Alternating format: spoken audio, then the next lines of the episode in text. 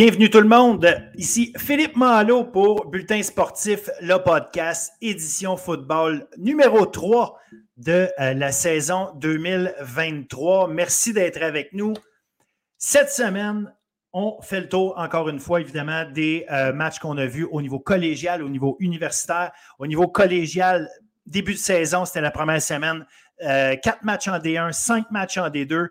donc, on a tout suivi ça avec William Julien. On vous on fait le tour des matchs, on vous analyse le tout, on regarde les euh, grosses performances. Très intéressant en D2, notamment trois matchs qui se sont terminés sur le dernier jeu euh, euh, de la partie. Ensuite, évidemment, avec Jason, Brian, Jean-Baptiste et Pat Bois, on parle des matchs universitaires, les deux matchs qui ont été joués en fin de semaine. L'entrée en scène de Concordia qui affrontait les Carabins de l'Université de Montréal. Pendant que le Rouge et Or était en congé, on avait le Vert et Or et McGill qui s'affrontaient. Un match qui a été très euh, intéressant à plusieurs égards. Donc, sans plus tarder, je vous invite à rester avec nous, à regarder tout ce qui va se passer, des super bonnes analyses. Et je vous rappelle, présentation de Gagné Sport. Merci, Gagné Sport, d'être avec nous, de nous euh, accompagner, de nous permettre de vous offrir ce super podcast sur le football collégial et universitaire. À tout le monde, bonne écoute, bon show.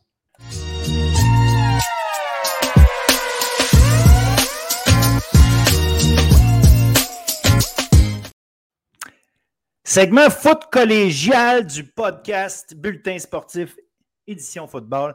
Déjà le numéro 3, c'est euh, la première semaine de vrai football collégial qui compte euh, pour la saison 2023. Puis nous autres, on a décidé de commencer ça en grande euh, pour parler de ça. On a mis nos casquettes de. Euh, on ne s'était pas parlé avant. Euh, on a mis nos casquettes de notre équipe de football préférée dans la NFL. Ça s'adonne que c'est des, des grands rivaux. Juste la preuve que même. Et qui s'affrontent en fin de semaine. Et qui s'affrontent en fin de semaine. Et la preuve qu'on peut ne pas tout le temps être d'accord puis faire un excellent show. Exactement. Juste, euh, juste mentionner là, pour pas que les gens partent en peur que je fait. C'est une casquette des Packers, pas des géants. Ah oui, oui. Ni des Packers de Greenfield Park, non? Non, non, non. Non, on joue contre eux en fait de semaine, nous les barons. Fait que non, euh, non. il, faut, faut, établir des choses d'abord et avant tout, puis je pense que c'est important, ça. Exact. Maintenant qu'on a réglé les choses vraiment très sérieuses, on va passer aux choses. Petite affaire moins sérieuse, mais importante quand même. Qu'est-ce qui s'est passé sur nos terrains de foot? Euh, D1, on va commencer la D1. Après ça, on va aller faire le tour en D2 puis on va euh, vous parler un petit peu de ce qui s'est passé là-bas. Vendredi soir, euh, pour commencer le tout premier match, on avait un Notre-Dame CNDF, pour ceux qui les connaissent sous ce nom, à Champlain-Lennoxville.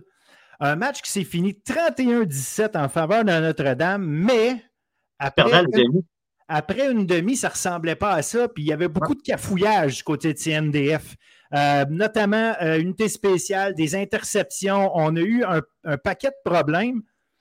On, visiblement, on a tout réglé ça en deuxième demi parce qu'à partir de là, ça a été le show Réminado et la défense pour CNDF. Ouais ça ressemblait, on dirait que ce match-là ressemblait au début. De, la première demi, c'était le début de saison de CNDF l'an passé. La deuxième demi, c'est l'équipe qui s'est rendue jusqu'au Val d'Or. On dirait que c'était euh, dans le même match donc, euh, on a vu les deux corps. On, on en parlait la semaine passée, justement. On a vu les deux corps arrière hein, qui, ont, euh, qui ont joué dans ce match-là. Euh, c'est 15 passes tentées pour Alexis Dalil, 12 pour Thomas Leroux. Donc, peut-être qu'on commence un peu avec ça aussi du côté du CNDF. Mais comme tu l'as bien dit, en deuxième demi, ça a été le, le, le spectacle Réminado. 26 portées pour 147 verges, 3 touchés. Donc, euh, l'attaque au sol du CNDF a vraiment gagné ce match-là. En fait, l'attaque au sol de Rémi Nadeau a gagné ce match-là. ben, en fait, il faut, il faut, faut rendre à César ce qui revient à César. Une attaque au sol, pas de ligne offensive. Euh, ça ne se peut pas de un. Puis, euh, tu sais, quand tu joues contre la, les lignes, puis je vais dire les lignes parce que c'est toujours le cas à Champlain. Tu arrives à je vais le dire comme ça, détruire le travail de la ligne défensive et de la boîte défensive de Champlain-Lennoxville. En général, euh, t'envoies un message au reste de la ligue, d'après moi. Je comprends que c'est le début de saison. il y a un paquet d'ajustements qui peuvent se faire et tout. Mais euh, je trouve que le CNDF a été rapide à bien réagir. Euh, puis Marc-André Dion, là, il a fait des changements pendant le match intéressants. Tu tu parlais de changement de corps arrière. Regarde, au début, c'est Alexis Delille. Alexis Delille lance deux, deux interceptions. Entre Thomas Leroux, la, la recrue. Il y, a, une étincelle qui est arrivée à ce moment-là. On, s'est mis à avoir des jeux de course. Leroux, sans, sans, réussir des jeux de passe à tout casser, euh, trouver le moyen d'étirer les jeux, créer quelque 5 chose. C'est 5 en 12 pour Leroux, c'est même pas 50% de réussite, mais on a vu quand même quelque chose d'un peu plus intéressant. Il a lancé pour 75 verges, alors que l'autre avait 79. Il a lancé une passe de toucher, c'est ça qui a, fait aussi un peu la différence. Donc, euh, ça a été quand même un match très intéressant du côté de, de, CNDF, de, la façon dont on a réagi euh, à notre mauvais début de match. Puis mentionnons-le, euh, on jouait quand même, pour ceux qui ne se rappellent pas, c'est Jerry Momo, le joueur par excellence de l'année passée. Qui Et on l'arrête sur 12 courses, 47 verges. Puis son, son bras droit, appelons-le, son partner in crime, euh, Zachary Bouchard, qui était là l'année passée aussi. Là. Il jouait dans l'ombre de Jerry Momo, mais Zachary Bouchard, c'est pas un 2 de pique. Là. Et, et, lui aussi, là, limité à 38 verges en 9 courses. Fait tout un travail de l'équipe de CNDF. Et euh, ça, va, ça va être intéressant. Ceux qui voyaient parmi les favoris, je pense qu'ils ont eu, euh, ont eu euh, une bonne raison de croire qu'ils n'étaient pas dans le tard. Oui, exact. Et surtout contre une équipe comme Lennox qui, euh, qui, est capable, euh, qui est capable de battre n'importe qui dans ce ligue-là, peu importe, même s'ils ont une bonne ou une moins bonne année. Là. On s'entend, puis on en a parlé la semaine passée, j'en ai parlé, il y a peut-être des équipes qui vont s'affronter trois fois dans l'année, mais ça, ça en est peut-être euh, peut une. Mais si NDF envoyé un solide message en, début de saison, par la passe, ça, a été très difficile pour, pour Lennox aussi. pour Antoine Order, Linko, c'est 9 en 33, 106 verges. Donc, on n'a pas laissé l'attaque, on n'a pas vraiment, on n'a rien donné offensivement au, euh, au, au Et ça, je pense que c'est une, bonne nouvelle de, euh, sur, euh, au niveau défensif pour, pour le CNDF, de la façon dont on a réagi. Tu ne donnes même pas 100 verges au sol à un, appelons-le comme ça, là, je te tu me permets le terme anglophone, le one-two punch qu'on a en Momo et Bouchard. Et au niveau aérien, on a donné, on a donné seulement 106 verges. Donc, euh, euh, c'est même pas 200 verges d'attaque au total que, que, généré euh, les Cougars. Donc, c'est toute une nouvelle de la part de, du CNDF qui a fait tout un travail défensivement dans ce match-là. Yes, puis bon, on va terminer là-dessus par rapport à ce match-là. Juste mentionner, Manny Thibert a été blessé. Pendant le match. À un moment donné, il est sorti sur une civière. Euh, j'ai parlé à Marc-André Dion d'ailleurs à ce sujet-là, euh, juste pour avoir des nouvelles. Il m'a dit écoute, euh, plus de peur que de mal. c'est. il, s'est fait brasser, là, mais pas de blessure officielle sérieuse. Il, on me disait que c'était pas certain qu'il allait pouvoir jouer le prochain match. Ça va être, ça va être à voir là, durant la semaine. Mais ceci dit, au moins, au moins euh, Thibert, là, pas, de, pas de mauvaises nouvelles majeures dans son cas. Bien content d'apprendre ça. Deuxième match qu'on euh, a regardé, c'est Garneau qui accueillait Saint-Jean. Et là, on a parlé de deux équipes, selon nous, qui allaient se battre probablement pour à peu près la cinquième place. Et le score, le score euh, nous a donné raison. Absolument. Puis moi, je, veux amener ça. On parlait des corps arrière. moi, il y a euh, une petite cachotterie de Michel-Pierre Pombriand qui m'en avait pas parlé. Puis sincèrement, euh, je dois avouer en toute humilité que je ne l'avais pas nécessairement vu venir, mais c'est Léopold Damour, Dion, l'ancien de Roger Comtois, qui a euh, pris l'essentiel du, travail, en fait, qui a été le corps arrière pour. non, parce que Zachary Tremblay a une seule passe dans ce match-là. voilà, fait que c'est en plus que l'essentiel, on va dire que on va dire ce qu'il a à dire, c'est Damour Dion a été en charge de l'attaque. Et non seulement, bon, 15 en 24, 141 verges, mais c'est également lui euh, qui a amassé le plus de verges au sol. Donc, un, aspect intéressant cette année pour Garneau d'avoir un, un comme ça qui, va être aussi mobile, en sachant aussi qu'on a euh, Noah Terrell La Rochelle et Zach Lafontaine aussi, qui sont deux bons porteurs de ballon. Oui, exact. Euh, ça, a été, ça a été un très, très bon match. de ce côté-là, ça s'est joué jusqu'à la fin. Saint-Jean qui est revenu, à la fin du match, qui est revenu euh, peut-être des décisions euh, un, peu, un peu douteuses. Pour Pombria, c'est quand même un premier match collégial. Peut-être euh, donner un toucher de sûreté en fin de match qui était peut-être un peu, euh, qui aurait peut-être pu venir jouer contre, contre les élans à, la fin de la partie. finalement, on a quand même gagné ce match à 38-35.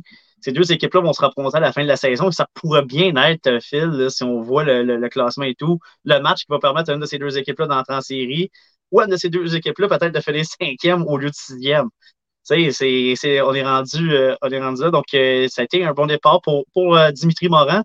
Pour le mentionner, excellent premier match comme coordinateur offensif. Il a quand même réussi à, faire mettre 35 points sur le tableau du côté des Géants de Saint-Jean. c'est Mathieu Barcelou qui a débuté le match comme corps arrière. C'est blessé à la fin du premier quart, mais Olivier Théroux était exceptionnel en relève, a lancé trois passes de toucher où il a été victime d'une interception. Mais 18 en 29, 271 verges. On peut, on peut parler d'un remplaçant de luxe là, euh, pour, euh, pour, pour, ce, pour, euh, pour ce match-là. il est revenu, c'est Félix Gagnon qui a été la grosse vedette offensive du côté des Géants, deux touchés, dont un très spectaculaire sur un catch qui même on se demandait peut-être si tu vois le ballon partir, tu penses peut-être que c'est une interception. Finalement, ça devient un catch avec une longue course pour le toucher. il a été exceptionnel. Cinq réceptions, 137 verges de toucher. Donc, euh, à chaque fois qu'il a touché au ballon, ça a été, ça a été très explosif. Euh, excellente performance également de Nathan Carnian, qui était, qui a été identifié comme un des bons receveurs. Six, euh, six réceptions pour 121 verges. Vu qu'il y a eu l'autre touché des, des géants dans ce match-là, qui ont un peu plus de difficultés au sol. Ça s'est vraiment joué par la passe du côté des géants, parce que le, meilleur coureur, ça a été Jonah Lacasse de trois courses pour 19 verges. Euh, Mathieu Barcelou a trois courses pour 15 verges. Là, sinon, c'est tous des courses euh, des porteurs. On a même euh, Olivier Théroux qui a quatre courses pour moins 26 verges sur le corps arrière. Donc, au sol, c'est peut-être là que ça s'est joué. du côté de, Alors, ça a, été, un peu l'inverse. Du côté de Garneau, c'est le jeu au sol qui a gagné ce match-là. Du côté des Géants, ça a été le jeu aérien qui nous a permis d'aller dans le match. Donc, on a déjà un bon indicatif des forces en présence des deux équipes offensivement après ce premier match. Des tendances, effectivement, qui, qui, qui, se, qui, se, sont clarifiées, en tout cas, dans ces matchs-là. On va rester à voir si, euh, justement, on va essayer de peut-être rééquilibrer les choses dans les matchs. Et Barcelo, avant de se blesser, quand même, il avait quand même six passes complétées pour 124 verges avec deux passes de toucher. Donc, les, les deux carrières des Géants sont capables de passer le ballon. Euh, j'ai hâte de voir le vendredi agressé euh, qui sera le partant. Euh, je pense que ce que, j'entends, ça va être Olivier Théroux, parce qu'on ne sait pas si Mathieu Barcelou ça va être suffisamment en forme pour jouer à la position carrière. va peut-être jouer le match.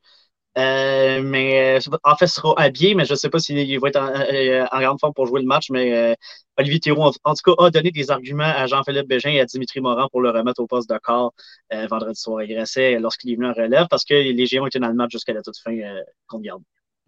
Ça va être effectivement intéressant de voir ce que cette attaque aérienne-là sera capable de faire contre la grosse défense de Grasset.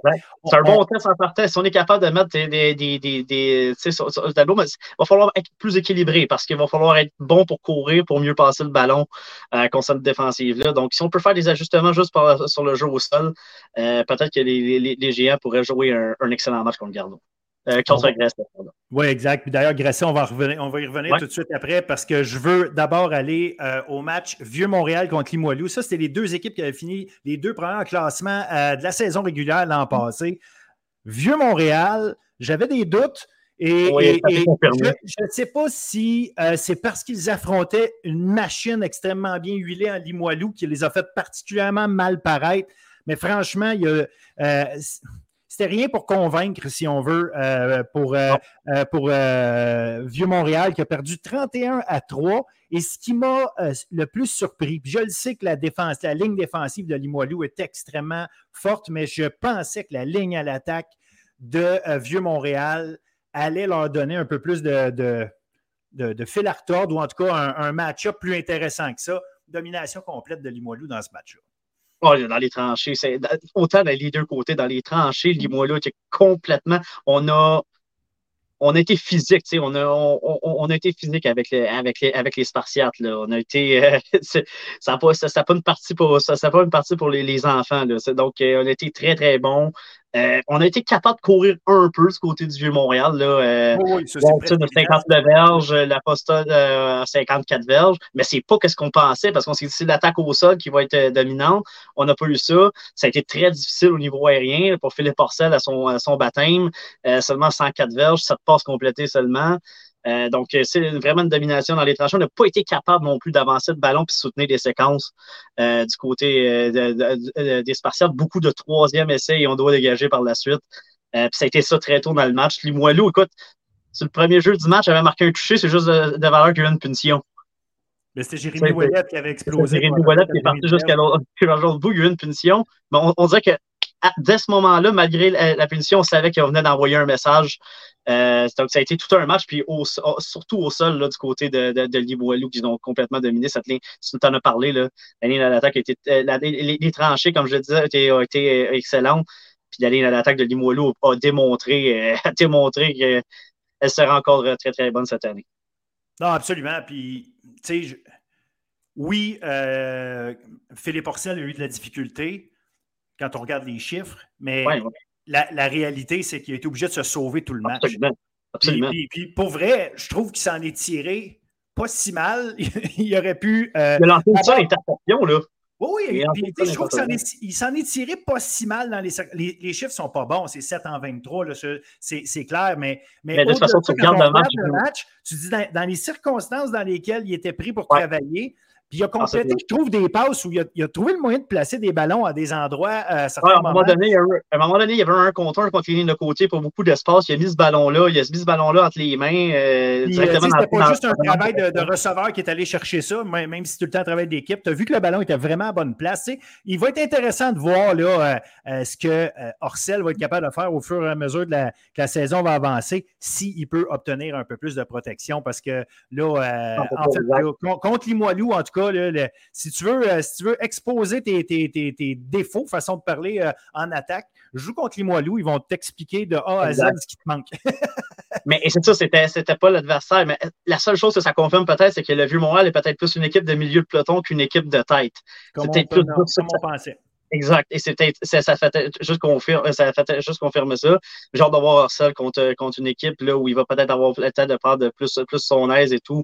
Euh, T'as pas le meilleur match pour débuter, un, débuter une carrière et de prendre de la confiance que de jouer contre des Titans du Moilou qui arrivent quand même d'une victoire au bol d'or et qui est encore dans les favoris euh, pour le gagner cette année. Mais on a vu des équipes, il n'y a pas si longtemps, commencer une saison avec une défaite de 57 à 0 puis finir par gagner le bol d'or. Donc, il reste bien exact. de jouer. Oh oui. Quatrième match en D1, euh, Grasset contre Vanier. Tu parlais d'équipe de haut classement versus moyen, euh, mi-classement. Là, euh, moi, j'avais mon impression, puis je pense que tu pensais la même chose d'ailleurs, c'est que Vanier Bon, moi, je les vois derniers. Je comprends que pour certaines personnes, ils ont vu là un manque de respect. Ah oui, on peut les faire dire, c'est correct. Ah, on, est capable d'entendre. qui n'était pas content. Puis la seule affaire, je leur ai demandé, puis je leur ai même dit en anglais, prove me wrong. Ils n'ont pas réussi à faire ça.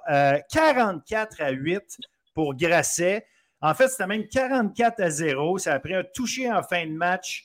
Euh, de euh, Lucas Latendresse qui a célébré ça avec grande joie. Malgré tout, c'était 44 à 8. Puis, il faut le dire, là, c'est moi, j'ai trouvé la performance notamment de euh, Grégory Moulenda Saint-Pierre, qui était receveur de passe l'an passé, qu'on a transformé ou en tout cas qu'on a ramené au niveau de, euh, porteur de ballon, ce qui a déjà été au niveau secondaire. Euh, il a été fantastique, lui, Carvin Paul. Les chiffres, en fait, là, si vous allez sur le site du RSEQ, sont assurément pas bons. je vous le dis tout de suite, ce n'est pas cette course pour 33 verges. Je ne crois pas à ça une seule seconde, à moins qu'il y ait eu un moins 60 verges que je n'ai pas vu quelque part. Mais je peux vous dire que Carvin Paul a couru pour pas mal plus que ça. Puis Moulenda Saint-Pierre, bon, c'est peut-être 73 verges comme c'est écrit, là, mais c'est trop touché. Ça, c'est possible, mais il y, a, assurément un problème avec les, les chiffres de, de Kervin Spall parce que euh, le duo ensemble ont franchement fait du gros, gros, gros travail. Mentionnons aussi, euh, c'était les débuts de Johnny Skoulakis, recrue qui arrivait de Notre-Dame, premier match au niveau collégial. Première passe lancée dans les mains du joueur euh, recru par excellence de l'année passée, le secondaire euh, Benjamin Blaise. Fait que, tu sais, ça, commence, euh, ça commence dur, mais bon, tu sais. et, une chose qu'on a été incapable de faire du côté de Vanier, c'est de distribuer le ballon. Seulement trois receveurs qui touchent au ballon, trois receveurs différents qui touchent au ballon durant le match tu peux pas, peux pas espérer gagner. surtout avec, si tu veux une jeune équipe, essaie de distribuer le ballon le plus possible. comme tu l'as dit, la première passe a été lancée dans, les mains de Benjamin Blaise. Donc, ça, c'est, ça, ça va, disons que ça a très mal débuté du côté de, de Vanier, euh, ce match-là. Oui, ça a été difficile. Et tu n'as euh, pas le droit à l'erreur contre une équipe comme, comme Grasset. Non, en fait, c'est ça. Tu sais, quand on dit que des fois, euh, avant d'évaluer complètement, des, quand tu as deux équipes qui, qui qui semble à, vraiment à deux opposés du spectre. Des fois, ça devient difficile d'établir c'est quoi le, le, niveau. Mais euh, visiblement, là, Vanier euh, était loin du niveau de Grasset. Donc, euh, ça va être à surveiller parce que Grasset, je les mettais comme une équipe qui possiblement pourrait déranger le trio de tête. Puis je pense qu'on a confirmé que le possiblement, il est bien réel, à condition évidemment qu'on garde nos gens en santé dernière affaire par rapport à Vanny, je voulais juste mentionner, le corps arrière de Johnny Skoulakis a commencé le match, mais en deuxième demi, c'est Nathan Niandoro qui est venu prendre la relève. Nathan Niandoro, c'est un ancien ailier défensif qui est corps arrière. Euh, et, franchement, quand il a pris le ballon et il a décidé de courir avec, je peux vous garantir que ce n'était plus le même homme que la défense de Grasset affrontait. Il a euh, trucké, entre guillemets, quelques joueurs de Grasset. Donc, ça n'a pas donné la victoire, mais bon, au moins, ça a peut-être permis à Vanier ou en tout cas, minimalement à Niandoro, de euh, rendre un petit peu de monnaie de pièce aux joueurs de Grasset.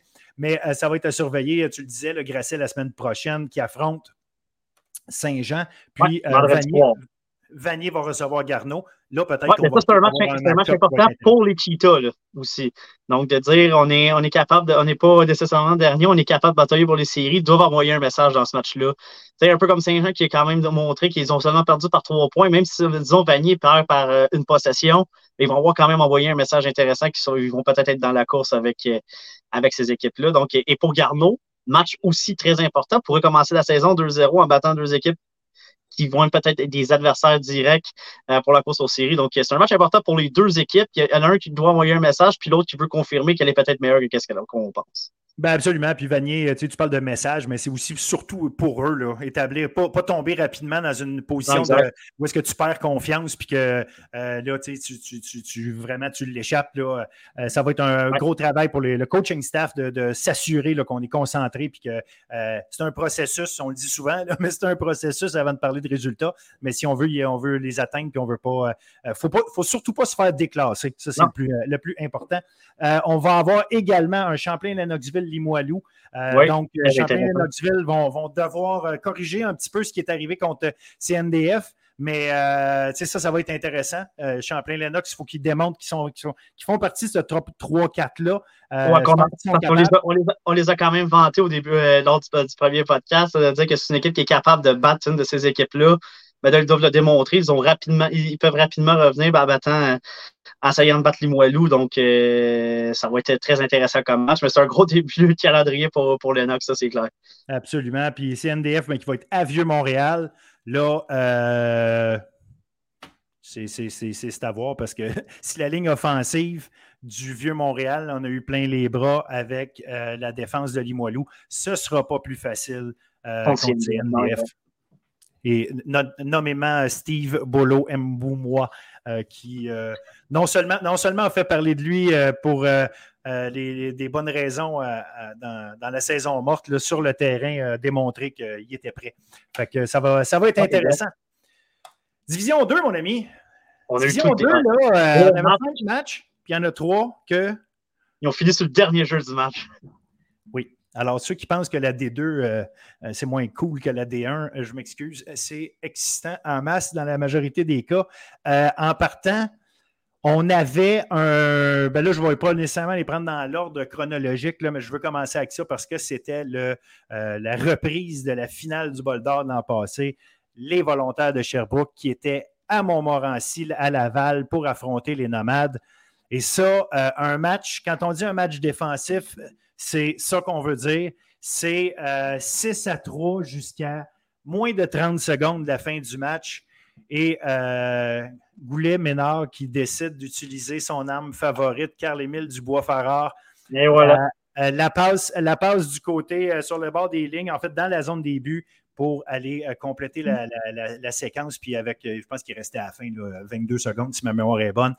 c'est comme ça qu'on a cloué le cercueil, qu'on on a mis le match 10 à 6. Mais franchement, une, une prestation défensive, une bataille défensive extrêmement relevée. Ah oui, absolument. On a vu des gros jeux défensifs. Ils ne pensaient pas que c'était un 10 à 6 là, que parce que les deux attaques n'exécutaient rien. Puis que ça... Non, non. C'est vraiment, on a eu des grosses stratégies défensives. On a eu des gros jeux défensifs, des grosses passes rabattues. Euh, c'est pas un, un match là, où je pense, là, tu me corrigeras, mais je pense qu'il n'y a eu aucun revirement en plus. Euh, il y a eu un échappé. il n'y a pas eu d'interception, il, il, y a eu un échappé ou peut-être. Il y a eu un échappé. Je pense qu'il y a eu un échappé, tu as raison. Puis, mais il y a d'interception. Euh, les, équipes ont, quand même. Ça, ressemblait à, certains moments, pas tout le temps, parce que des fois, tu as eu des, trois, et, euh, trois dégagements, mais il y a eu du euh, tu plies, mais tu ne casses pas. Là, on l'a vu à quelques reprises. Il y avait des poussées de, de, un 30, 40, 45 bon, OK, on finit pas. Puis là, ça revient. exact. Il, y avait, il y avait du mouvement pareil. Ce n'était pas une comédie d'erreur. c'était exact, c'est ça. C'est les défensifs. Les défensives ont été bonnes quand ça comptait il y a eu, les attaques ont été capables d'avancer, mais quand c'était dans le moment d'aller chercher, peut-être d'aller se positionner pour un 3 points ou d'aller se positionner vers la, zone payante. On était incapable de le faire parce que ça, jouait, ça jouait bien. On a donné la vie dure à Esteban Bedoya du côté de Sherbrooke. C'était son premier départ avec, avec les nomades. on était excellent. On a des, bonnes stratégies pour le compter parce qu'on sait que c'est quand même quelqu'un qui est capable de, de faire la différence euh, dans un match. Euh, il était, euh, on était excellent. Montmorency était très bon contre Sherbrooke. On a, c'était 6 à 3 jusqu'à la fin. On a, le duo a, a clutché quand c'était le temps. de le faire en fin de match. Donc, tu sais, à un moment donné, quand, quand tes, meilleurs ont été, ont été, bons quand ça comptait du côté de l'attaque de Sherbrooke, et ça a fait la différence pour gagner ce match-là, mais je pense que c'est deux équipes qu'on va revoir peut-être euh, pourrait, qu'on pourrait encore revoir.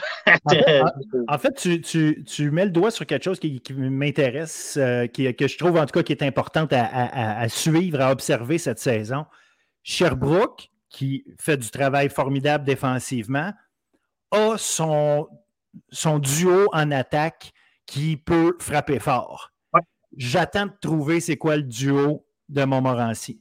Exact. C'était pas compliqué, c'était Charlan Cool. Euh, puis je suis pas en train de dire que Goulet-Ménard et euh, Dubois Farrar, c'est Charles je parle d'un duo établi, on le sait, on sait c'est qui euh, les, les, gars qui peuvent te faire mal, clairement. Bedoya a assurément le talent pour être euh, un joueur euh, clutch, que tu parlais de, tu utilisais ce mot-là. J'ai hâte de voir si est-ce que c'est un Benjamin Bernard? c'est lui qui a le plus de réceptions dans ce match-là. En tout cas, dans, le match numéro 1, c'est lui qui C'est ça. Qui va, qui va faire le gros jeu, qui va recevoir beaucoup de, passes. Le fameux, game, le fameux game changer voilà. qu'on appelle. Peter Andy Tipaldos, ceci dit, a bien couru quand même dans, dans le match. Peut-être qu'il euh, y avait une saison un petit peu difficile l'an passé en termes de, chiffres. Là. Il marquait beaucoup de touchés, mais euh, c'était surtout sur des fins de séquence euh, où est-ce qu'il restait peu de verges, puis ça, il le faisait très bien. Mais amasser des, bonnes courses régulièrement, il en a fait quelques-unes. Peut-être que ça, peut aider parce que la ligne à l'attaque de Montmorency était clairement meilleure quand venait le temps de faire des jeux de course que quand c'était le temps de protéger contre la passe. Donc, ça, peut peut-être. La ligne à l'attaque de Montmorency m'a confirmé des choses qu'on s'attendait qu'elle serait bonne, puis elle a été très bonne dans ce match-là contre, contre Sherbrooke, contre une défensive qui, est quand même exceptionnelle de l'autre côté. Yes. Autre match qui euh, promettait beaucoup, c'était John Abbott à Saint-Hyacinthe. Ah, Quand on dit euh, promettre, euh, ils, ont, ils, ont, donné tout un spectacle. Le cœur arrière de John Abbott, c'est Glenn Valentine. Et Glenn Valentine en a donné pour son argent à tout le monde qui était sur place. Et sur le dernier jeu du match, on a parlé de dernier jeu du match, ben, ça aussi, c'est un match qui a fini là. Une euh, course pour terminer, il restait juste plus de temps. Il a euh, terminé ça avec une course de 6 ou 9 verges, je me rappelle. Oui, C'était lui le meilleur porteur de ballon de John Abbott dans ce match-là. Il y a eu 9 courses pour près de 100 verges là, environ. Là. Donc, euh, il, a été, il exceptionnel avec ses jambes euh, tout, le match. Euh, a quand même lancé pour 161 verges. Il n'a pas fait la différence tant que ça avec son bras, mais il a fait la différence avec son bras pour aller chercher les premiers essais. Oui. souvent, c'est pas des, longs jeux, mais il est allé des troisièmes et trois, des, des troisièmes et quatre. Il était capable d'aller convertir des petites passes pour aller chercher les, premiers essais. Puis ça, des fois, c'est aussi important que d'avoir huit passes de toucher dans un match. Euh, parce qu'il a fait avancer le ballon et le jeu au sol de John Abbott s'est occupé d'aller chercher les, les, touchés qui ont fait la différence pour gagner ce match-là par un placement. Puis c'était intéressant parce que oui, ça finit 31-28, mais c'était juste 15-4 à la mi-temps. Oui, exact. Euh, Saint-Hyacinthe ne faisait rien offensivement. Euh, puis il restait une minute à faire à troisième quart. C'était encore 18 à 7. Fait qu'on est loin du 31-28. C'est juste qu'après ça, explosion. Xavier Roy que je m'attendais, que je ne savais pas s'il allait revenir au collégial, que plusieurs pensaient. Bien, Xavier Roy est revenu, puis il y, a, une bonne course de 70 euh, verges à un moment donné au milieu. Euh, il a mis ça, il a aidé à, faire ça, euh, à, mener ça, excuse-moi, 18-14. Ensuite, tentative de feinte de dégagement arrêtée. Saint-Hyacinthe qui reprend le ballon à mi-terrain. Wimet finit par lancer une passe de toucher à Dylan Leclerc. Ils, reprennent, ils prennent les devants pour la première fois du match. Il reste 6 minutes 40 à jouer, là c'est 21-18. Puis comme je te dis, après ça, on s'est échangé des affaires d'un côté comme de l'autre et c'est allé jusqu'à la fin. Écoute, c'était 28-25 pour, euh, pour Saint-Hyacinthe, puis je pense qu'il restait euh, une minute à jouer, même pas. Euh, ouais, même pas 56 secondes ou quelque chose comme ça. Fait que, c'était juste dire que euh, ceux qui ont fait la gaffe de dire, bon, à un moment donné, après trois quarts, ce game-là est fini, puis être semi-plate, oh, oh, vous avez raté. vous avez raté le, show de la fin de semaine. Mais une chose que je veux souligner, Phil, si tu me le permets, c'est mon ben ancien carrière que j'ai eu pendant trois saisons avec, à Saint-Jean, Marc-Antoine Mallet, qui a lancé ses sept premières passes au niveau collégial. Là, il a plus une course, donc très content pour lui. c'est ça va être probablement lui le carrière de DFD pour la, en tout cas, du moins l'année prochaine vraiment pour les lauréats. Donc, c'est toujours une fierté pour nous de voir un ancien euh, avoir, être capable de au moins avoir du temps de jeu sur un terrain euh, collégial. Ben oui, c'est sûr. oui, c'est pour ça que je lui lève mon chapeau. Puis effectivement, comme tu dis, il y a une fierté en tant que coach de voir nos, euh, nos prendre les bases qu'on leur a données puis faire quelque chose avec. Puis c'est excellent. Édouard, mon petit, oh. recevait la visite d'une équipe qui descendait de D1 à qui on, a peut-être un peu, on a peut-être été un peu dur la semaine passée quand on les a analysés en disant Ah, pas sûr qu'ils ont, ont, quelque chose à nous montrer, euh, autant qu'on euh, voudrait. C'est peut-être une équipe qui pourrait avoir des difficultés. Euh, raconte-moi ce que tu as vu dans ce match-là, parce que ça finit 30 à 25 et Lévis, se sauve avec la victoire. On parlait de trois matchs qui avaient fini sur le dernier jeu du match en blanc. C'est, euh, on avait besoin d'un toucher en fin de match côté de Levy. Ça s'est terminé sur le dernier jeu du match. Euh, Edouard qui, a joué. Edouard a envoyé quand même un bon message. Là, honnêtement, une défaite de 30-25, tu mènes jusqu'à la fin contre Levy. Euh, c'est, très, très honorable. Donc, ça, c'est bon pour, pour la suite des choses. Mais sur, le dernier jeu du match, malheureusement, on, on, on perd ce match-là. Mais il ne faut pas c'est sûr qu'une défaite sur le dernier jeu du match, ça fait mal, mais les, euh, les Lynx doivent le voir quand même comme, une, comme tu l'as dit, une défaite honorable. Je pense que c'est le bon mot. Et de bâtir là-dessus, que finalement, ils sont peut-être capables de plus, mieux rivaliser que, certains le croient euh, avec des équipes. C'était quand même une équipe qui, comme on disait, descendait de Division 1. Oui, qu'on avait peut-être été un peu dur quand même, mais c'était quand même eux les favoris dans ce match-là parce qu'ils descendaient de la D1 puis qu'on savait que peut-être qu'ils avaient des meilleurs éléments. Ça a quand même tout pris pour aller gagner ce match-là. Euh, à Edouard, ça a pris le dernier jeu du match sur une passe euh, à la fin du match. Donc, euh, euh, tout un match entre les deux équipes du côté de, du Cégep Edouard Petit. Puis c'est intéressant parce que justement, ça, tu parlais du coaching, justement, on aime savoir nos jeunes, mais aussi quand ceux qu'on coach, on leur donne le message hey, croyant en vous, on a une bonne équipe cette année, là, c'est, correct, là, on a ce qu'il faut. puis tu, tu, justement, tu, tu, mets des bonnes bases pour la saison de ton premier match. Euh, ça fait en sorte que le message aussi va passer. La confiance peut, euh, on peut embarquer, on le sait, on le sait qu'on est capable de jouer contre des équipes comme ça. Donc, ça, c'est intéressant.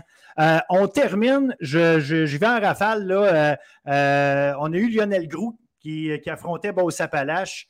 Lionel Groux, qui est allé faire son travail, l'autre équipe qu'on parlait de D1 qui est descendue, contre une équipe qui montait de D3. Lionel Grou, 28, Beauce-Appalaches 9. Grosse performance du receveur de, euh, Lionel Grou, Liam McGonigal, qui a capté 7 passes, 179 verges. Il a capté euh, la seule passe de toucher euh, lancée par Marc-Antoine Charlebois. Les deux autres touchés ont été marqués par Marc-Antoine Charlebois au sol. Donc, ça, ça va être intéressant de voir justement cette attaque-là, à quel point elle va réussir à, engranger les, verges et les points cette année en D2. Charlebois, seulement a complété 9 passes, mais 221 verges. Donc, on a vu qu'on était capable. Ils ont 179 à, son, à Liam McGonigal. Donc, on voit que ça, c'en est une équipe qu'on pense qu'ils sont capables d'avoir un duo, qui sont capables de. Euh, un duo offensif qui sont capables de faire peut-être le travail. Ils l'ont prouvé parce qu'ils ont fait, ils ont fait les gros jeux ensemble euh, dans ce match-là. Et euh, ben, mentionnons évidemment aussi en, attaque du côté de Beauce-Appalaches, quand même, Zachary Roy, 155 verges euh, en 17 portées. Donc, ça va peut-être être un élément, on le sait, les grosses lignes offensives de, de Beauce-Appalaches, mais ça va peut-être passer par là. Quoique euh, Jérémy Hayes a quand même 44 balles. 44 ballons là, dans un match, euh, oui, 188 verges, on aurait peut-être aimé en avoir encore plus, mais euh, visiblement, on, misait sur, euh, sur son bras là, pour. mais ben bon, quand on tire d'arrière, il y a aussi ça qui, qui Mais ça reste qu'on est capable d'utiliser ça du côté de Beauce-Appalaches. Ça va être intéressant de suivre. Euh, ça, nous envoie, ça, envoie un message au de Bourse-Appalaches qu'on va être capable de ne pas être une attaque unidimensionnelle, qu'on va être capable de passer le ballon parce qu'on a été confiant de lui confier 44 passes dans ce match-là. Il en a quand même complété 24, donc c'est quand même intéressant quand tu regardes ça. Absolument. Euh, Valleyfield, sans surprise, euh, qui est allé battre euh, 30 à 10. je, comment je pourrais dire? Onsick a été dans le match au début, notamment à cause d'un retour de beauté d'envoi. C'était 10 à 0, puis bang, euh, le numéro 2, Justin Volsi, qui, euh, qui, a inscrit le, toucher sur, euh, sur un retour de beauté d'envoi, qui a gardé l'équipe dans le match.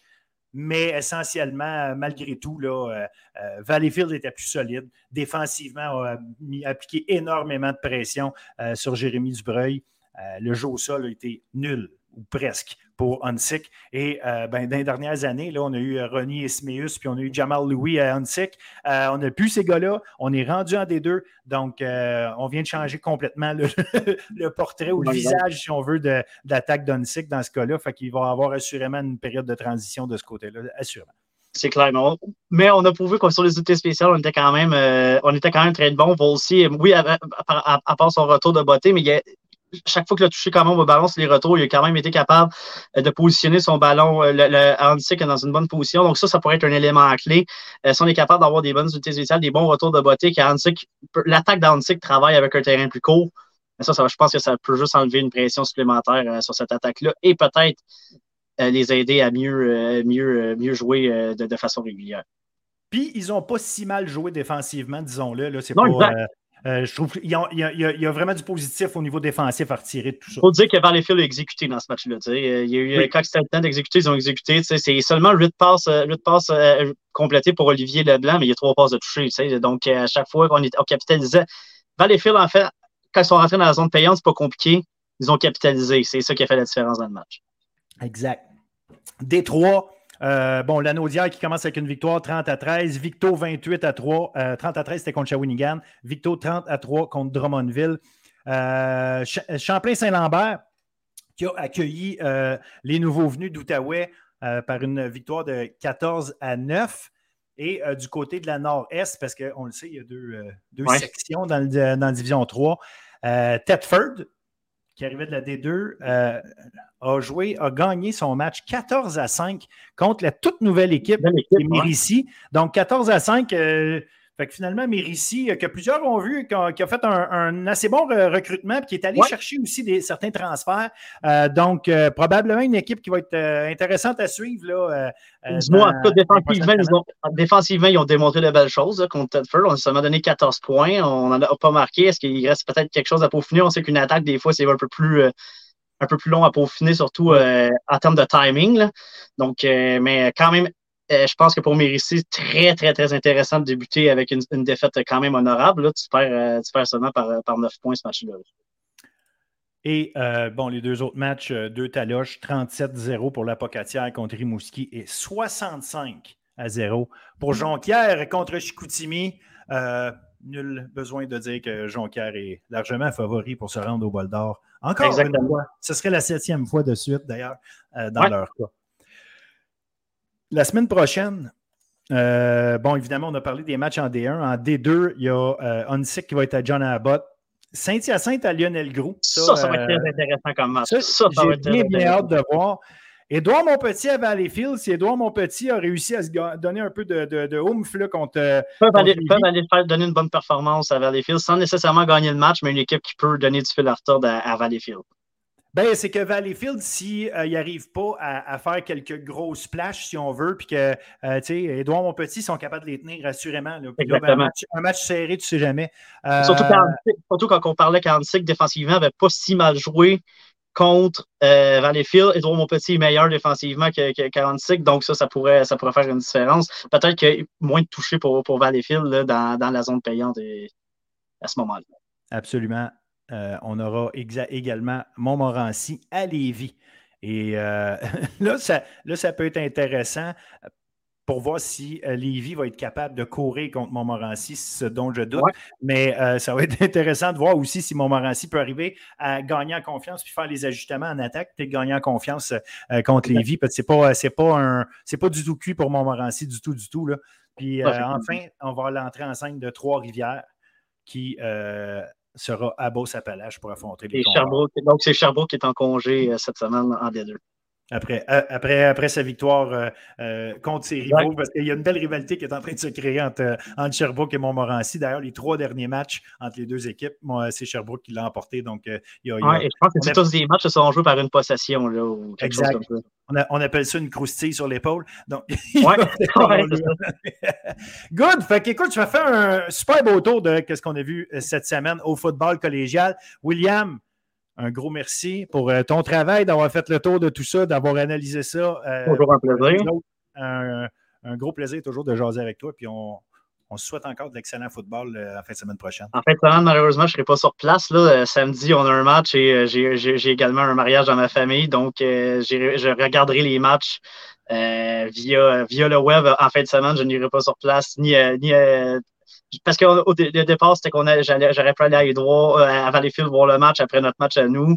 Mais à un moment donné, on, a, également une vie personnelle, mais on va, on va, quand même on va être capable de faire un beau tour d'horizon quand même la semaine prochaine. Ah, pas, je ne suis pas inquiet. Puis garde, euh, effectivement, de toute façon, on ne peut pas tous les voir, puis on n'a pas le choix de se, de se, rabattre sur euh, RSEQ.direct. D'ailleurs, ceux qui ne savent pas, euh, oui, on a l'air de tout savoir, puis, mais on n'a pas un don d'ubiguïté, on n'est pas capable d'être partout. on réussit à tout faire ça grâce à RSEQ.direct qui nous permet de voir et revoir les matchs qui sont diffusés et disputés, surtout dans le, dans le réseau collégial. Encore une fois, merci euh, William. On se dit à la semaine prochaine. Yes. Bye. Salut.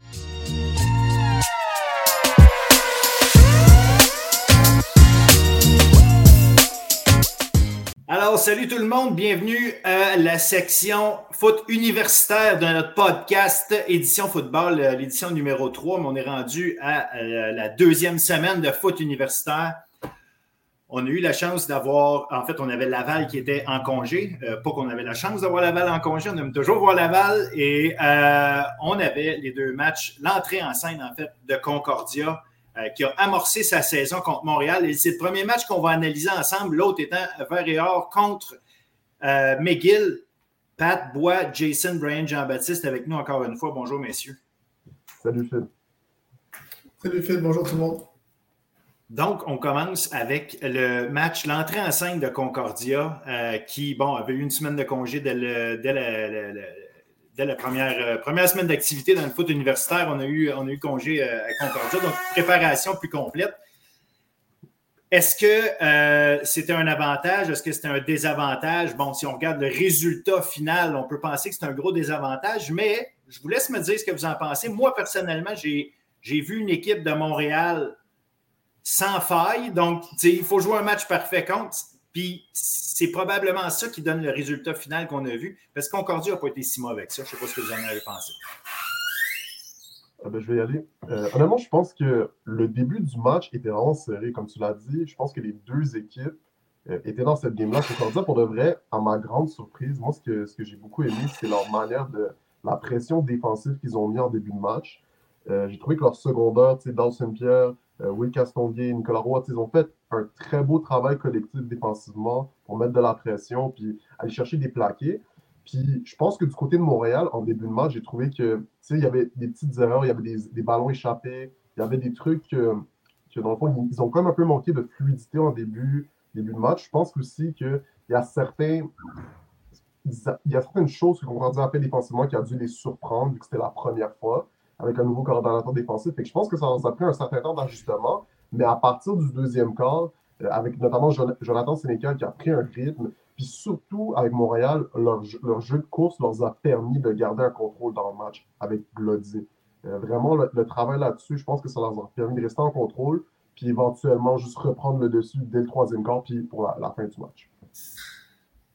Pat, de ton bord, tu as vu ça comment, toi, cette, performance-là, globalement, avant d'entrer dans les détails? pour voir la première question, je pense que c'est l'avantage toujours d'une équipe d'avoir une semaine off, de pouvoir analyser les bandes vidéo des adversaires.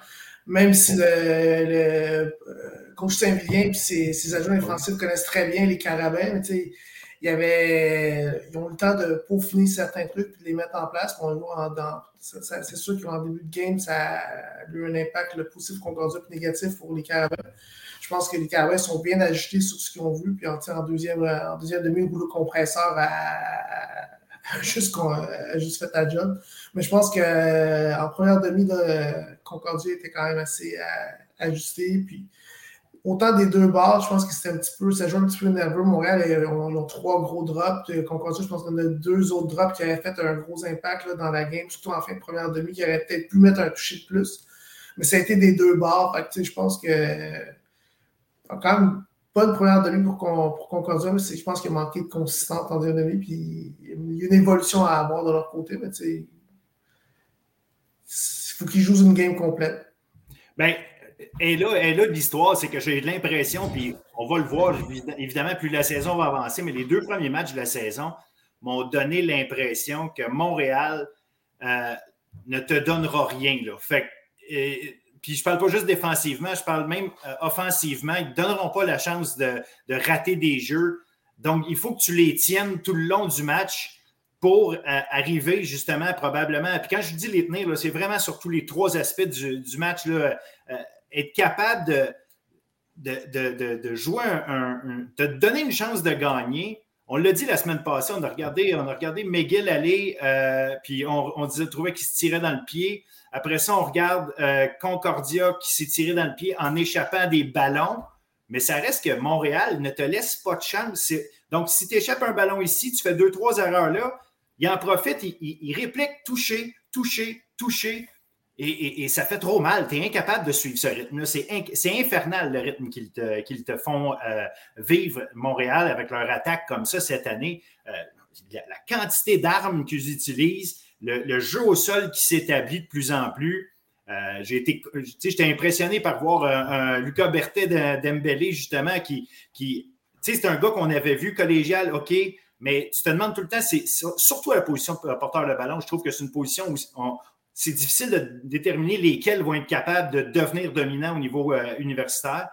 Un gros match encore des, des gars, puis euh, euh, au niveau de du jeu au sol, qui a permis d'établir un paquet, d'affaires. Puis regarde, Sénégal encore, giga performance. Puis si c'est pas d'un ballon échappé par, par Legault, qui est un toucher sûr, tu dis, OK, là, on remonte les statistiques, un autre coche. Fait que, tu sais, il y a peut-être deux, trois ballons échappés, mais bon, ça, ça va arriver dans chaque match. Il faut pas capoter avec ça. Mais c'est vraiment euh, une question, comme je dis, en tout cas, moi, la façon dont je vois Montréal, j'ai vraiment hâte de les voir dans deux semaines contre Laval parce que, euh, franchement, en ce moment, les deux équipes qu'ils ont affrontées, ce pas des équipes qui ont mal joué, mais à la fin du match, le, pointage est complètement, complètement euh, dans un seul sens. Je suis totalement d'accord avec toi. Moi, je pense que du côté de Concordia, il y a quand même des bonnes choses à retirer. Tu as mentionné les échappées dans leur jeu de passe, mais je pense aussi que le fait euh, que cette année, ils n'ont pas euh, Jalen Grieve, ils n'ont pas Jacob Salvin encore. Ces deux joueurs, c'était deux gros receveurs euh, dans les années précédentes qui ont beaucoup contribué, qui ne sont pas là. je pense qu'il fallait trouver un rythme. c'est beaucoup de, je pense, de, recrues et de jeunes joueurs quand même qu'ils ont ajouté à leur groupe de sorts. Je, mentionne notamment Oriela Poirier-Shot, c'est un ancien d'ANC, que j'adore à lui. c'est des joueurs comme ça que je pense que ça va juste être d'avoir des répétitions puis de gagner du, vraiment un, confort, une zone de confort dans, l'attaque. Euh, mais je pense que tout de même, forcément, ce que j'ai aimé de Concordia, la ligne offensive, je trouve qu'en protection, ils ont un peu de la difficulté, mais au niveau de la course et les blocs sur les jeux de course, je pense qu'il y a un bon travail qui a été fait. Euh, Dwante Morgan, Frank Chembe, ils ont quand même bien contribué, ils ont quand même bien couru le ballon. Puis Olivier Roy, euh, de son côté, malgré la pression sur lui, euh, moi, de ce, que j'ai vu, je trouve qu'il a, pris les bonnes décisions. Il a fait du mieux qu'il pouvait avec ce qu'il y avait. Donc, euh, je trouve qu'offensivement, ça va être juste de continuer de construire des choses, euh, de, de, continuer d'avoir plus de confort. Puis, globalement, je pense que Concordia, ils ont montré quand même du. Ils ne sont pas laissés complètement dominer. La première demi, il y avait des bonnes choses, surtout défensivement. J'ai beaucoup aimé comment ils ont approché les choses. Euh, fait que moi, la question, ça va être est-ce qu'ils peuvent combiner tout ça pour être un peu plus complet puis être un peu plus constant euh, sur la durée complète d'un match? Et Pat, de ton côté, euh, qu'est-ce qui. Qu'est-ce qui a été, si on pourrait dire, l'élément qui t'a marqué de, Concordia, justement, dans, leur performance à travers tout ça? Parce que, comme je dis, moi, j'ai été marqué quand même par Montréal, même si j'ai vu des très, très belles choses de Concordia. mais qu'est-ce que dans le jeu de Concordia te donne quand même espoir, ou en tout cas donne l'impression de, quelle tendance ils vont peut-être essayer d'avoir cette année. Ouais, tu peux pas qu'ils une belle exécution offensive en, début de partie. Olivier, euh, prenait des bonnes décisions dans le, dans le, style d'attaque RPO qu'il faisait. Euh, par contre, je pense qu'il y a un ou deux sacs, c'était des fois selon moi, peut-être pas des pressions qu'on dit. Je pense que c'est des RPO parce que le ballon doit partir plus rapidement qu'Olivier comme, il a comme gelé sur certains, certains looks qu'il a vus. Mais tu sais, je trouve quand même qu'il a, joué un match quand même assez solide.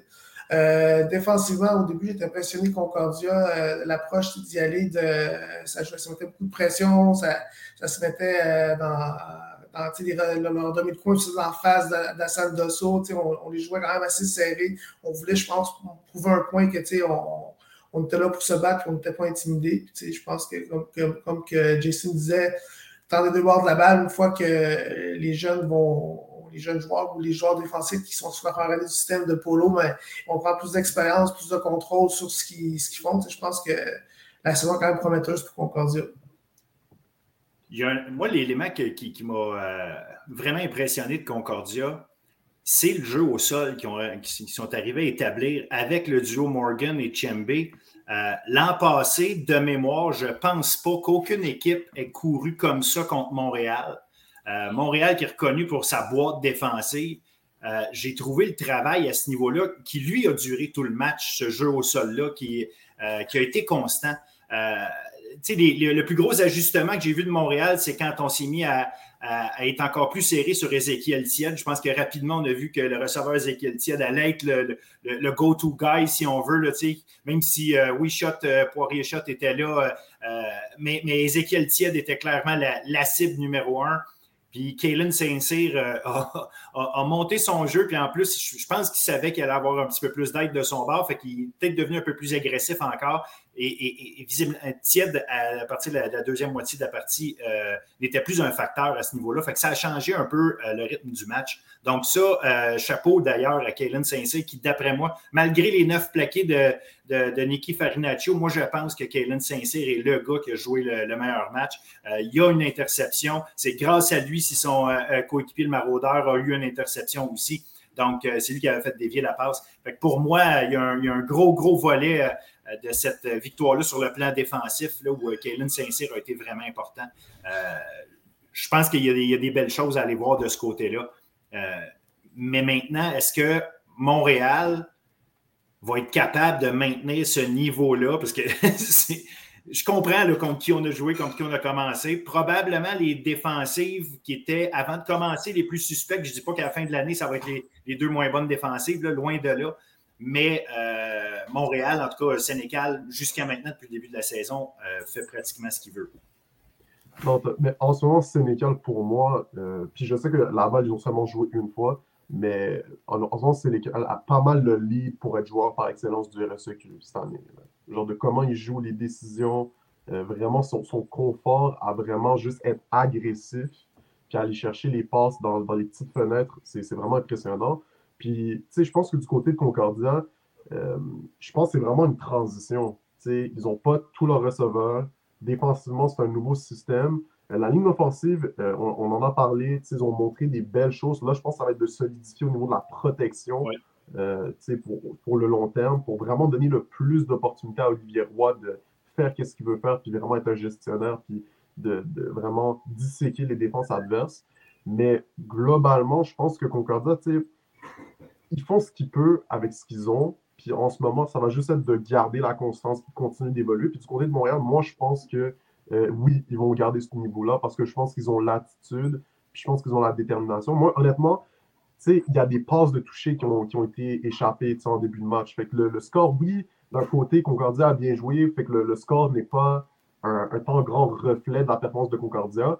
Mais en même temps, si tu regardes Montréal, les passes, les quelques passes échappées puis les quelques opportunités manquées en début de match, l'écart aurait été encore plus haut. du côté de Montréal, je pense qu'ils peuvent regarder le film et se dire il y a encore un autre niveau à aller chercher.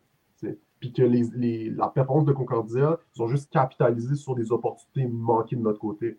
Fait Montréal, euh, moi, je m'attends à ce qu'ils continuent ce, même niveau-là, même face à Sherbrooke et le Rouge-Or. Je pense que ils ont l'attitude puis la détermination pour garder ce niveau-là, puis même passer à un autre niveau s'ils corrigent les quelques erreurs qu'ils ont faites en début de match. Je suis définitivement d'accord avec toi. Je pense que Montréal, présentement, ont l'air d'une équipe en mission. Euh, ils se retrouvent dans une situation qui ont un bail avant d'affronter la balle. Ils sont en santé. Il n'y a, personne qui a eu l'air d'avoir eu de, de blessure.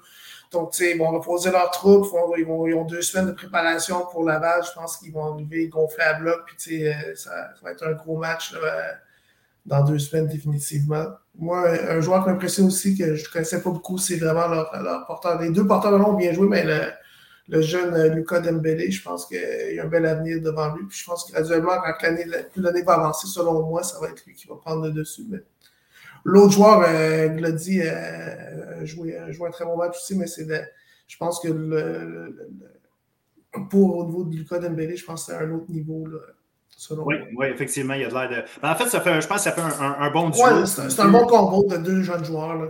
Exact. Puis, si je peux me permettre de rajouter des gars dont, on ne parle pas souvent, les joueurs de ligne. Là, on a Adam Lachance qui est garde à droite et euh, Alassane Diouf qui est garde à gauche. Euh, en tout cas, dans, la, configuration qu'on a vue, les choses peuvent changer évidemment. Mais pour l'instant, c'était ça j'ai trouvé, puis ça, c'est deux gars qui étaient coéquipés ensemble avec Champlain de Knoxville il y a deux ans, deux gars de l'équipe d'étoiles et tout. Euh, sont arrivés l'année passée avec les, avec les Carabins, avaient déjà commencé à faire leur place tranquillement.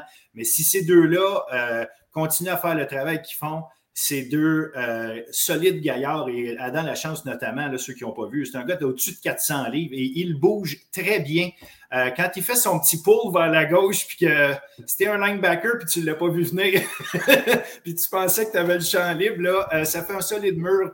Et disons que la quantité de crêpes est assez, est assez phénoménale de son cas. Mais franchement, je suis impressionné. J'ai hâte de voir contre des lignes défensives encore plus euh, encore plus solide, encore plus costaud, encore plus, évidemment, euh, celle de, de Laval me vient tout de suite en tête.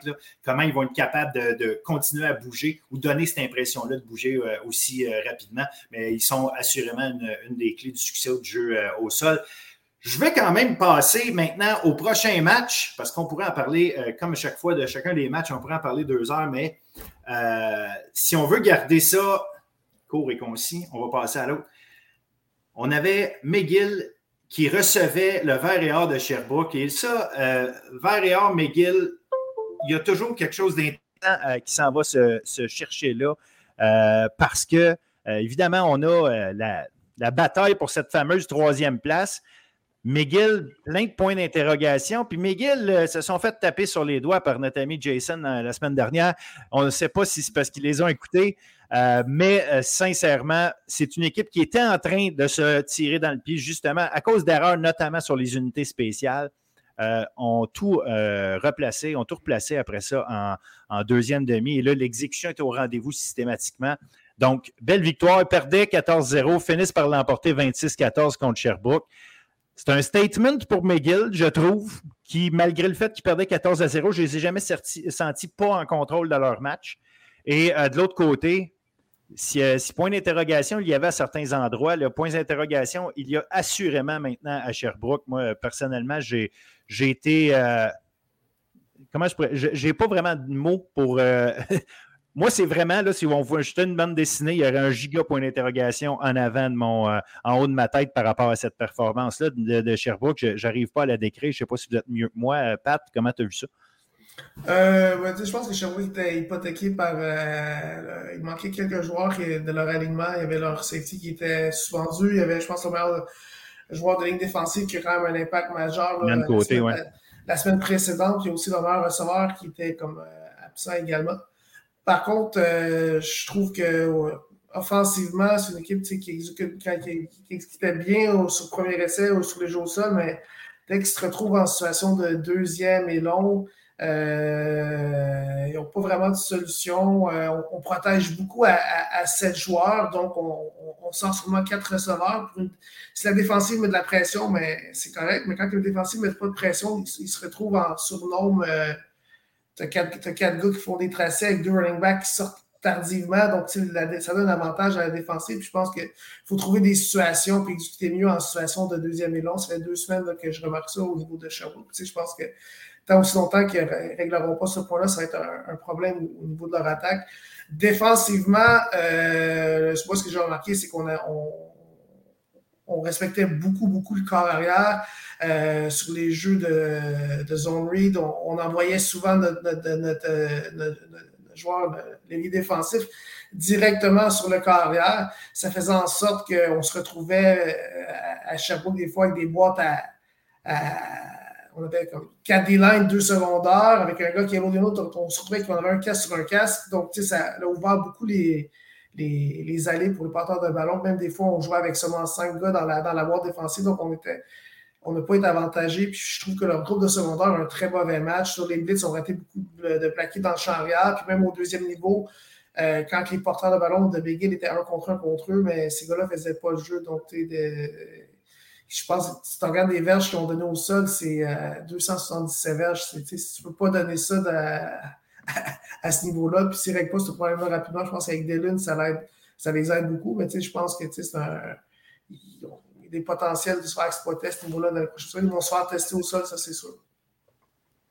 Tu as, parlé des, secondaires, justement, qui n'ont qui ont pas connu un bon match. Puis c'était c'était un des éléments là, dans, de la défense, justement, de, l'aspect vraiment collectif de la boîte, où est-ce que tu n'avais pas de. Je parle de l'an passé, pas nécessairement de, de, de vedette à part Dylan Côté, puis tu avais Jérémy Véro qui était là l'année passée. Euh, eux deux ont joué une saison tellement solide qu'ils arrivaient à, avoir, à pouvoir jouer une 3-4, puis je pense que ça leur permettait d'avoir. Euh, souvent, souvent, en fait, ils jouaient une 3-4, c'était pas systématique, là, mais souvent, ils jouaient une 3-4, puis à ce moment-là, euh, euh, tes, tes, linebackers avaient, avaient de l'espace puis arrivaient à aller travailler parce que c'était bloqué au centre. Là. On arrivait à faire cette semaine, ce qu'on a vu, euh, on a exposé justement peut-être un peu un aspect de, aspect de cette défensive-là en passant à travers la ligne défensive trop aisément. Euh, donc, le jeu au sol, il s'est placé. Puis, bon, mais une fois que le jeu au sol est placé, laisse-le aller. Puis Éloi, si, si Éloi, on en parlait, hein, si Éloi peut avoir des, partenaires à qui donner le ballon, lui, que ce soit lui qui reçoive les coups euh, euh, jeu après jeu, ben là, c'est Brandon Ciccarello qui, qui, a fait le travail de, A à Z. en tout cas, au niveau du jeu au sol, ça a été un match phénoménal de sa part. 100%. Honnêtement, McGill, je suis vraiment content. Pour de vrai, bravo. Pour vrai, j'étais content. Pour de vrai, euh, la semaine dernière, j'avais dit je veux voir mieux, puis ils ont exactement fait ça. Ils ont fait mieux. Je pense qu'ils étaient plus confortables. Je pense qu'ils ont appris. Je pense que globalement, euh, ils ont eux-mêmes réalisé que leur pire ennemi, c'est eux-mêmes. Je pense que quand tu réalises ça, puis quand tu prends les choses euh, sérieusement, puis que tu joues à ton niveau, la ligne offensive de McGill peut jouer. Honnêtement, sur la course, c'est une ligne offensive qui a du talent. C'est un groupe de vétérans qui sont capables d'exercer de la belle pression, de faire des beaux blocs, puis de permettre à un gars comme Brendan Chicarello de vraiment bien joué. Puis j'avais une, une, performance exceptionnelle avec 153 verges. Euh, après ça, du côté euh, du jeu de passe, Éloi tendance régionale, je pense que le fait d'avoir un jeu de course qui le supporte, où il n'y a pas toute la pression, ça lui a permis de trouver Abdallah Traoré et Zachary Magnon pour des passes de toucher. Euh, au troisième quart, ils ont dominé le troisième quart. Puis défensivement, du côté de McGill, Ilan Barbaras, Philippe Trudel, euh, Ryan McNally, Brandon François, tous ces gars-là, du côté de leur défensive, ont extrêmement bien performé. Ils ont tous fait des gros jeux. Puis je pense que collectivement, euh, après avoir pris le contrôle au troisième quart, ils ont juste bien managé le reste du match euh, pour vraiment bien finir les choses en beauté. Puis du côté de Sherbrooke, honnêtement, pour moi, la question, c'est vraiment parce que globalement, moi, de mon, point de vue, il y a encore les bonnes choses qu'on avait vues l'an passé, mais je pense que le problème, c'est qu'il y a encore, je pense, du mal à obtenir un certain, un certain rythme et une certaine fluidité dans leur jeu de passe. Notamment, tu l'as mentionné dans, les situations de down and distance qui sont plus difficiles, à aller chercher et compléter des passes dans les zones profondes. En ce moment, je pense qu'il y a encore un peu une transition, il y a encore une espèce euh, d'aspect d'essayer de, se retrouver là-dedans, qui, qui, on dirait, qui n'a pas encore été euh, complètement maîtrisé dans la manière dont l'attaque a été dont l'attaque est gérée. Ça fait du sens. Euh, fait que je pense que pour la suite des choses, ça va être de retrouver un certain niveau de constance, d'être plus confortable, de continuer de tenter des choses, notamment avec Marc-André Char. Euh, je pense que l'attaque euh, au niveau du jeu de course est, solide. Je pense qu'avec leur, ligne offensive, c'est toujours solide. Je pense que c'est vraiment leur jeu de passe sur les, situations de down and distance plus compliquées pour, faire, parce que je pense pas que c'est une équipe qui est faite pour faire du football de rattrapage. Je pense que c'est une équipe qui est faite pour vraiment contrôler le rythme, s'affirmer avec leur ligne offensive, courir le ballon, puis capitaliser sur leurs opportunités via le jeu de course. Faire du football de rattrapage dans le sens de vraiment euh, être s'axer sur leur jeu de passe pour marquer des points, je pense pas que c'est ça leur identité cette année. Fait que pour moi, pour la suite des choses, ça va être vraiment important de juste continuer de tenter des choses. Je pense qu'éventuellement, leur défense joue toujours aussi bien, fait je pense que ça va vraiment être une question de garder, garder confiance puis continuer de tester des choses en attaque. Mais il y, a un, élément d'exécution, là, pareil, dans l'attaque de, Sherbrooke. Puis en passant, moi, je veux euh, quand même lever mon chapeau au groupe de, de, la tertiaire de McGill qui a fait un travail personnellement que je ne m'attendais pas nécessairement à voir cette année. Euh, pas comme ça, en tout cas, euh, pour ce match-ci, il faut leur donner. Ils ont été excellents. Puis je pense que c'est un des éléments qui a, qui a peut-être fait hésiter Anthony Robichaud à plusieurs moments, justement. Anthony Robichaud, on dirait qu'il n'arrivait pas à trouver ses options. Puis euh, tu en as parlé tantôt, Pat, euh, dès que, c'était un peu long, euh, on dirait qu'il ne se trouvait pas. Là. Mais, mais il y a un élément d'exécution qu'il faut aller chercher. Est-ce que tu peux gagner au football canadien en n'ayant pas un jeu de passe minimalement constant où tu le sais que tu es. Puis c'est pas parce qu'ils n'ont pas des bons joueurs. Là. Tu parlais de Marc-André Chat, je le sais qu'il manquait euh, William Marchand, c'est vrai. Euh, mais William Marchand n'a pas connu un match de champion du monde, celui de la première semaine. Est-ce que c'est parce qu'il cachait un bobo déjà? Ça, c'est une chose.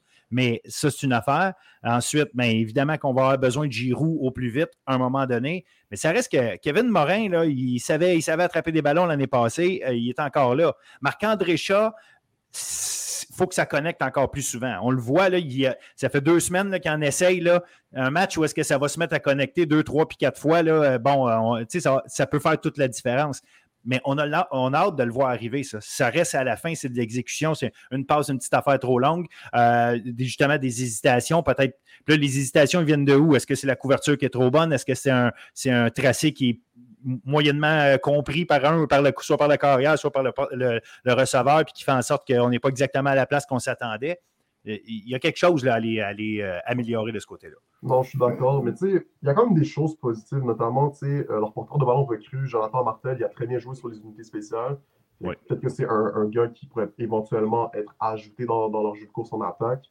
leur recrue, Léo Roy, en défensive, il a fait des gros jeux, il a bien joué, il était confortable il, y a, des choses positives qu'on peut retirer de, ce match, en fait des deux performances qu'ils ont eues, euh, la performance aussi contre Laval. Mais je pense que, comme tu l'as dit, ça va juste être de tester des choses, puis de continuer de, trouver plus de confort, puis plus de rythme, euh, puis d'avoir juste une meilleure exécution globale dans leur jeu en attaque, leur jeu aérien.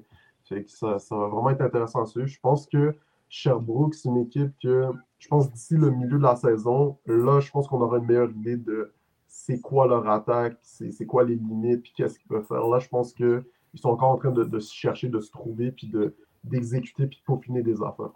Oui. Pat, tu vois ça comment toi? Oui, mais ben, je pense que tu sais aussi, tu sais, on c'est une équipe qui a un nouveau commentateur offensif. Donc, tu sais, tu peux pas.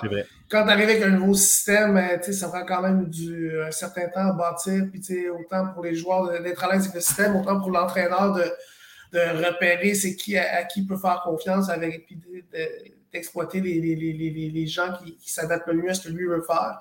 Je pense que, tu sais, euh, a de l'expérience. Je pense qu'il va, il va, On arrive quand même, c'est un gars qui a joué autour à trois essais, mais il n'a jamais coaché à trois essais. C'est un gros changement. Tu sais, je pense que de semaine en semaine, ben, il va, il, va, il va s'adapter. tu sais, je pense que l'offensive de Chapeau va, va, va, progresser.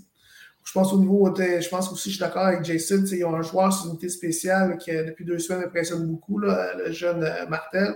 Mais je pense qu'il faut que tu trouves la façon de donner le ballon à ce joueur-là dans l'espace. Je pense que c'est gars qui a un haut diverge par, par retour euh, depuis deux games.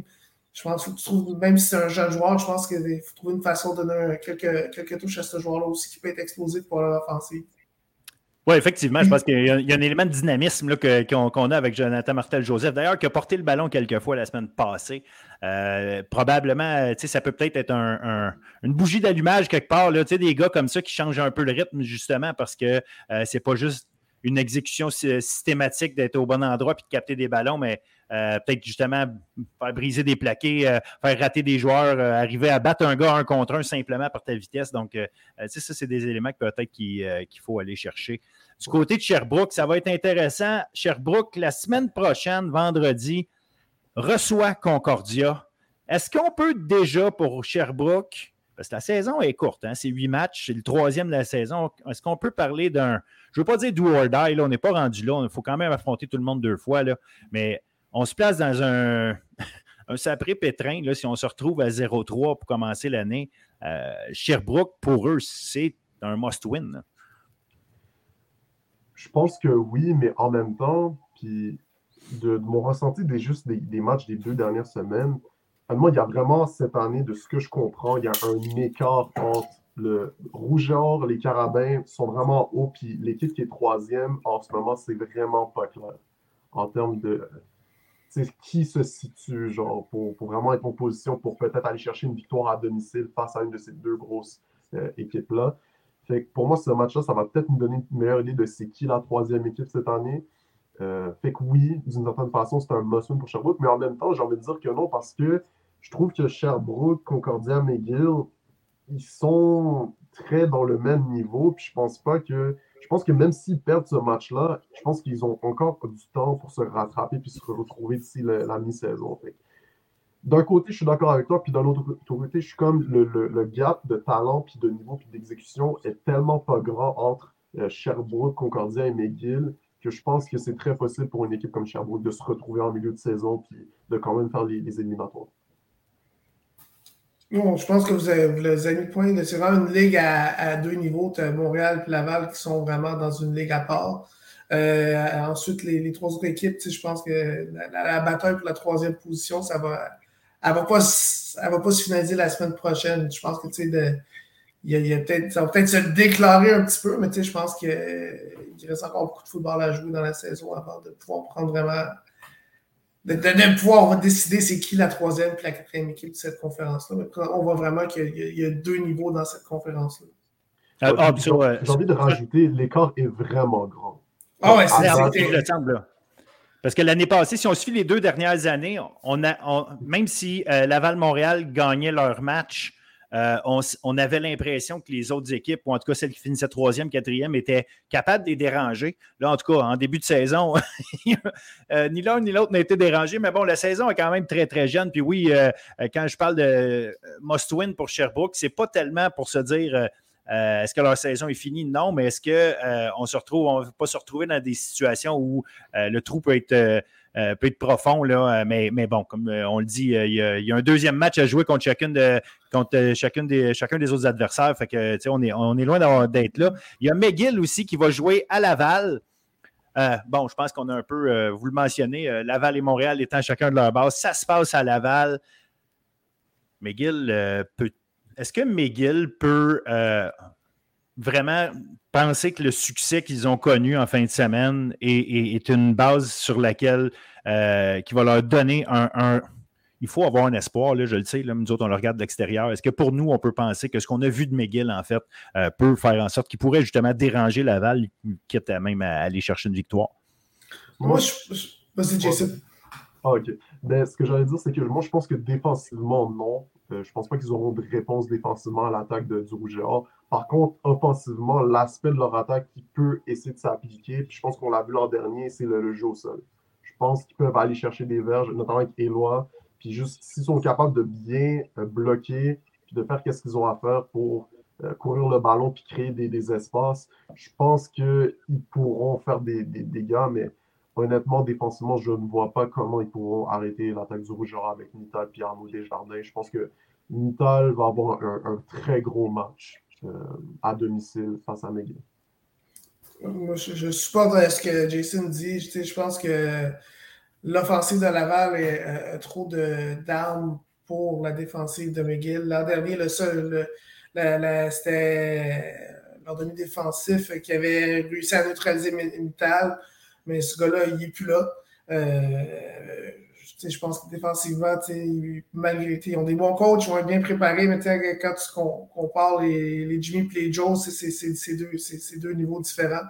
Euh, je pense que pour pouvoir rivaliser avec Laval samedi prochain, ça va prendre une game parfaite à, à, à, l'offensive. Il faudrait que ce soit une genre de, de match euh, de 30, un 35-28 je pense pas qu'historiquement, Laval est une équipe qui donne tant que ça euh, aux autres équipes défensivement.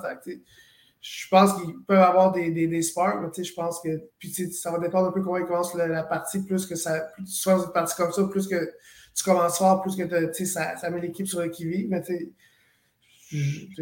je vois pas le McGill gagner la semaine prochaine, malgré la progression cette semaine. Par contre, ce qui, moi, ce qui on parlait la semaine passée que McGill, souvent, quand il, se tirait dans le pied, mais là, le château de cartes s'écroulait la semaine passée.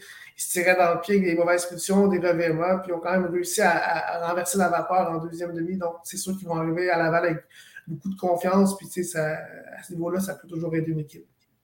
Moi, je pense que le prochain niveau de leur progression, c'est OK, genre là, le premier match contre les Carabins, ils sont tirés dans le pied, puis ils sont restés dans le pétrin. Deuxième match, ils sont un peu tirés dans le pied en début de match contre Sherbrooke. Ils ont réussi à revenir au troisième quart et faire un bon job. Là, je pense que la prochaine étape, c'est est-ce qu'on ne peut pas se tirer dans le pied? Est-ce qu'on est capable de, en début de match, jouer à notre niveau, jouer à notre plein potentiel? Puis écoute, si on perd, on perd.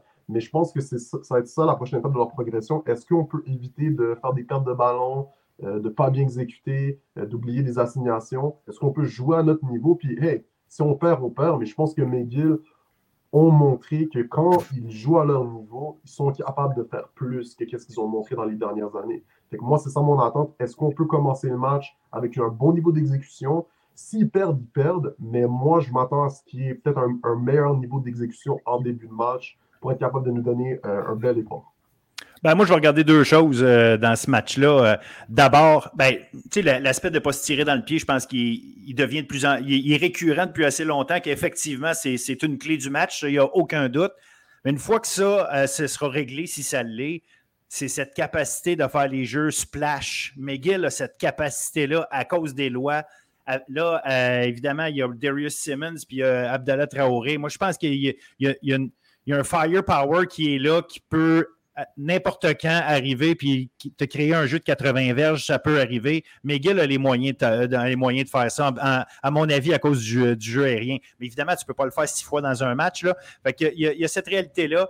Puis j'ai hâte de voir surtout le travail de la ligne défensive, comment la ligne défensive va être capable de euh, matcher, euh, si on veut, les, capacités de la ligne offensive de, Laval. Je pense qu'à cet endroit-là, il peut peut-être avoir un match-up qui peut être intéressant, qui va euh, donner peut-être des chances à, McGill de rester plus près au score que, ce qu'il souhaiterait. Mais Mittal étant Mittal, je pense que, comme Jason l'a dit en entrée de jeu, c'est, euh, on dirait que la table est mise pour euh, beaucoup de verges. Ouais, si Arnaud Desjardins joue au même niveau que la euh, première semaine, ils vont avoir une grosse game.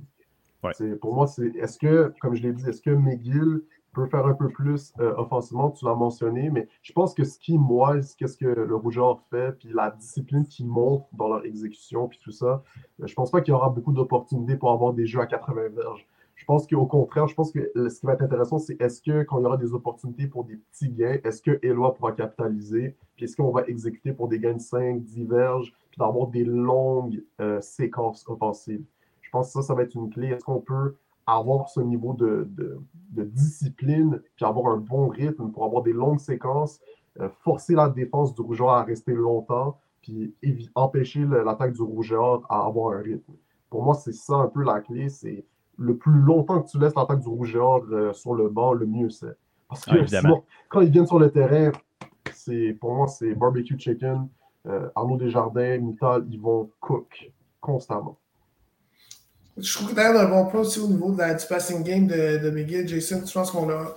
Les gens qui ont regardé le match ont, ont vu, oui, ils ont du foul power, ils peuvent faire des gros jeux, mais on manque un petit peu de.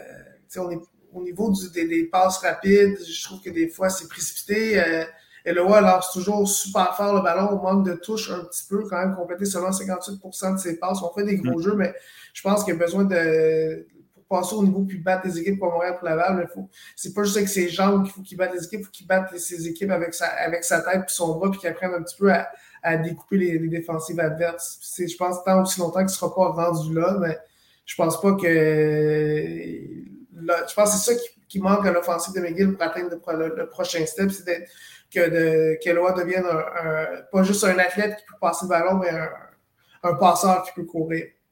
Excellent. je pense en même temps, de mon point de vue, le fait que, en tout cas, il n'y avait pas nécessairement un jeu de course établi comme qu'est-ce qu'on a vu cette semaine, là, je pense que là, il va être dans une zone de confort où ce sera plus facile d'anticiper, puis il n'y aura pas. Mais en fait, il sera plus amené à anticiper parce qu'il n'y aura pas la pression de OK, je dois sortir de la paquette puis je dois mm. courir. Là, c'est comme il sait que la ligne va le protéger, il sait qu'il y a un jeu de course. Je pense que ça va lui donner une zone de confort pour tenter justement de plus anticiper et compléter des passes courtes. Ben, ça va être à voir. J'ai hâte de voir ça, mais euh, écoutez, euh, je pense que vous avez raison sur le, moyen terme, sur le développement qu'Éloi doit avoir pour, euh, et sur l'attaque globalement de McGill. Je ne suis pas sûr qu'en une semaine, ils vont avoir développé tout ça. C'est pour ça que je compte sur le firepower et les gros jeux. Mais ceci dit, vous êtes les analystes, je vous laisse, je vous laisse là-dessus. Un gros merci encore une fois cette semaine, vos analyses. On, va euh, suivre ça évidemment avec grande attention. Puis on se retrouve la semaine, la semaine prochaine avec euh, encore une fois le tour d'horizon des matchs du football universitaire. Merci messieurs, à bientôt. Merci à vous, bonne semaine. Merci à toi.